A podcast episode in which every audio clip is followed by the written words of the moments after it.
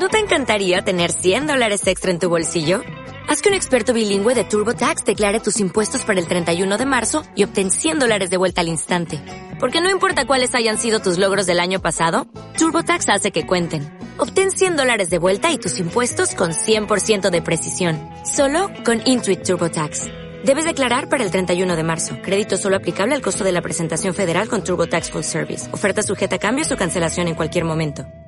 ¿Y qué hago? ¿Debo conformarme? Sí, claro, exacto, confórmate. De otra forma, envejecerás, serás cínica y estarás sola.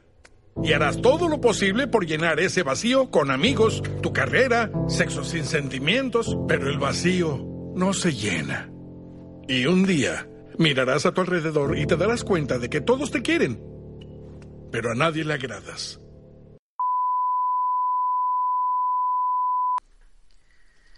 Reseña Bojack Horseman, o la verdadera cara del abatimiento. Cuando di por vencida mi falta de energía y decidí hacer de una vez por todas otro capítulo para este simpático podcast lleno de amor, me volqué hacia la ardua tarea de encontrar una película, serie, cómic digno de ser reseñado. Y cuando finalmente lo encontré, vino de la mano de genios en encontrar buenas y creativas ideas. Netflix. Aunque con una cuarta temporada de Stranger Things y una tercera de esa porquería que es 13 razones por qué, creo que le estoy dando demasiado crédito. Bojack Horseman es quizás la antítesis de lo que uno buscaría para ver durante un fin de semana si se dejara llevar por la vista. Visualmente y siguiendo una primera impresión, sinceramente no brinda una muy buena impresión. ¿Será por eso que la mayoría miró a mi amigo Alexis? La animación se nos presenta como algo bastante sencillo y algunas veces incluso burdo, lo que podría hacer que cualquier persona acostumbrada a los grandes éxitos de Netflix, House of Cards, Daredevil, Orange is the New Black, se preguntara ¿qué llevó a estas personas a aceptar la caricatura a un caballo antropomorfo? Esto se responde por sí solo desde el primer capítulo, ya que la serie puede ser descrita como una sátira social o comedia negra, pero en la médula ósea de su narración apunta hacia algo mucho más profundo, la cruda exposición de la realidad de las relaciones humanas. La serie sigue la vida de Bojack Horseman, un caballo antropomorfo que ha vivido una completa decadencia desde que su show de los 90 fuera cancelado. Desde ese momento ha vivido a la sombra de su antigua fama, bebiendo a destajo y manteniendo relaciones superficiales que continuamente lo dejan con un sentimiento de vacío y negación de su propia realidad. Dentro de su vida se encuentra la figura de Todd, un joven vago de 24 años que vive en la casa de Horseman y que mayormente añade la cuota de humor irreverente a la serie. La primera temporada comienza con la idea de una editorial de publicar una biografía de Bojack, como forma de no irse a la quiebra, por lo que contratan a una escritora fantasma, Diane Nguyen, Nguyen, Nguyen, oh, para que cumpla con la tarea encomendada. Cabe decir que este último personaje termina siendo crucial para el avance de la historia, y nos mostrará, junto con todos los demás personajes, la realidad del vivir con todos sus éxitos y pesares. Y no me entiendan mal, la serie ocupa cualquier resquicio de tiempo para hacernos reír con un humor negro y bastante irónico. Tan bien diseñado que no nos pierde ni siquiera en referencia a celebridades estadounidenses. Por otro lado, este humor logra ser tan perfecto que ironiza temas súper complejos de tratar, como el aborto, la depresión, entre otros, y que nos presenta temas tratados con igual seriedad como con humor, sin por esto imponernos una visión moral de ninguno de estos, mostrándonos simplemente cómo se viven en la realidad, tanto en los medios como en el día a día del ciudadano común. Quisiera detenerme en un punto que, como psicólogo, considero de vital importancia y que debe ser mayormente profundizado en vías de entender mejor y prejuiciar menos. Y es la evidente depresión clínica de nuestro protagonista. Soy psicólogo, sí, pero sigo siendo una persona en proceso de construcción. Como persona natural del estado de Chile me he podido dar cuenta no solo cómo es convivir con un ser humano con depresión y todas sus variantes, sino conocer la verdadera cara de esta enfermedad. El TCM5, que es un trabuco enorme donde se compilan todos los trastornos mentales hasta la fecha, no define la enfermedad más que por signos y síntomas. Y sé que al final no puedes colocarle emociones a un libro que meramente enumera y describe, pero elimina prácticamente todo lo que hace la depresión lo que es. Un perro negro que va creciendo más y más a medida que la persona se va sintiendo completamente impotente para hacerle frente. Por su parte, Bojack Horseman vive en un incesante mar de problemas, errores garrafales y decepciones amorosas y sociales, lo que lo mantiene en una espiral de sin sentido que lo lleva a perder amistades y negar constantemente lo que pasa a su alrededor.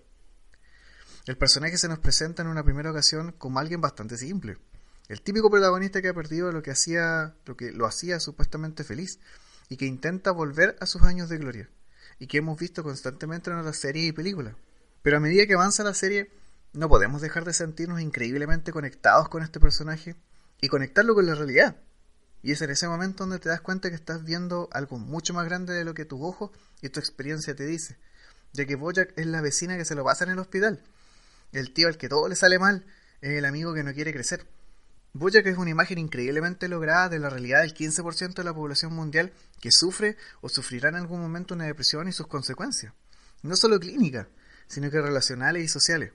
Nuestro protagonista logró sorprenderme y me obligó a decir en voz alta mientras pausaba el capítulo para no perderme de nada, Boyack representa perfectamente un depresivo.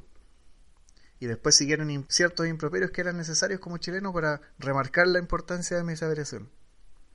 Está muy arraigado en la voz popular el tema de esta enfermedad como una persona básicamente triste, pero que no estaba triste por un largo periodo de tiempo. El concepto está tan severamente masticado que la mayoría de las personas creen que alguien no padece de esta enfermedad solamente porque nunca lo han visto llorar. Pero si me remonto a la serie, y espero no haberme olvidado de nada, Bojack llora en un solo capítulo. Y solamente cuando sabe que no hay nadie cerca, que está completamente solo. La depresión en nuestro caballo protagonista se expresa a través de sus decisiones, de su necesidad casi inconsciente de autoboicotearse continuamente, una mentalidad casi infantil que lo lleva a tomar malas decisiones y a usar una máscara constante de que todo está bien. Horseman avanza en una dinámica con la que todos podemos relacionarnos, viviendo la vida como una, como una humorada, hasta momentos increíblemente profundos y dramáticos que demuestran su verdadero estado emocional y el peso que recae en sus hombros por sus antiguas elecciones. La serie nos llevará irremediablemente por los derroteros de sus personajes, provocándonos emociones encontradas y un viaje sentimental continuo entre la rabia, la felicidad y una profunda tristeza. Nos hará gritar a la pantalla o taparnos las caras constantemente ante las decisiones que estos tomen, como el abandono del ideal de la familia por sobre el trabajo, el joven que no encuentra el rumbo de su vida, la necesidad de mantener una familia feliz por sobre la realidad, o la imposibilidad de amar a otras personas si antes no nos amamos nosotros mismos. Básicamente esta serie nos hará explorar de forma extrañamente profunda la lucha contra nuestros demonios del pasado que no nos hacen parar en el manicomio, sino que nos hacen perder amistades, negar el cariño, expulsar de nuestras vidas a las personas que nos quieren, decepcionarnos de la vida y dar tumbos como un borracho una mañana de domingo. Por otro lado, la serie está tan bien realizada que nos asombrará continuamente por la exactitud de los hechos que ocurren, y que se mantienen como parte de la historia en su continuidad, con historias sólidas y diálogos agudos que permitieron inclusive la realización de un capítulo emocionalmente potente que transcurre casi completamente sin diálogos.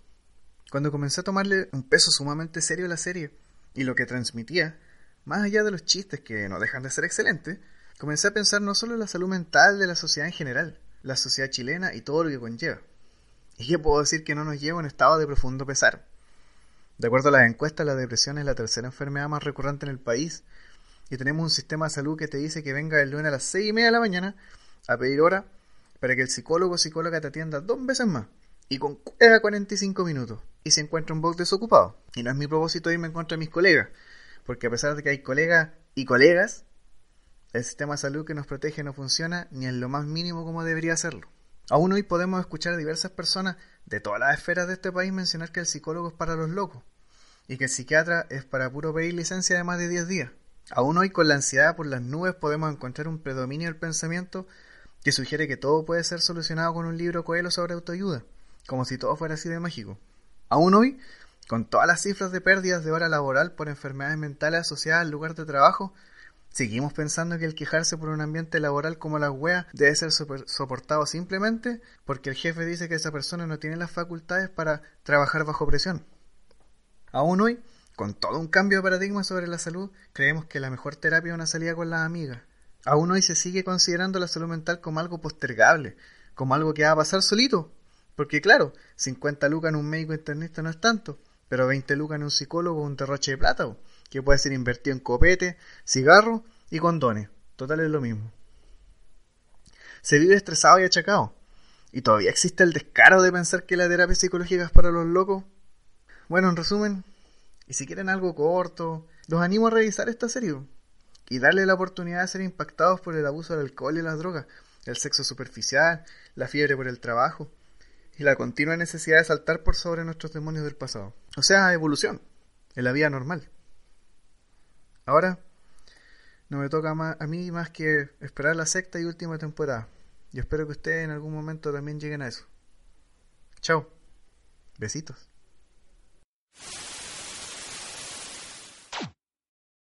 O'Reilly Auto Parts puede ayudarte a encontrar un taller mecánico cerca de ti. Para más información, llama a tu tienda O'Reilly Auto Parts o visita oreillyauto.com.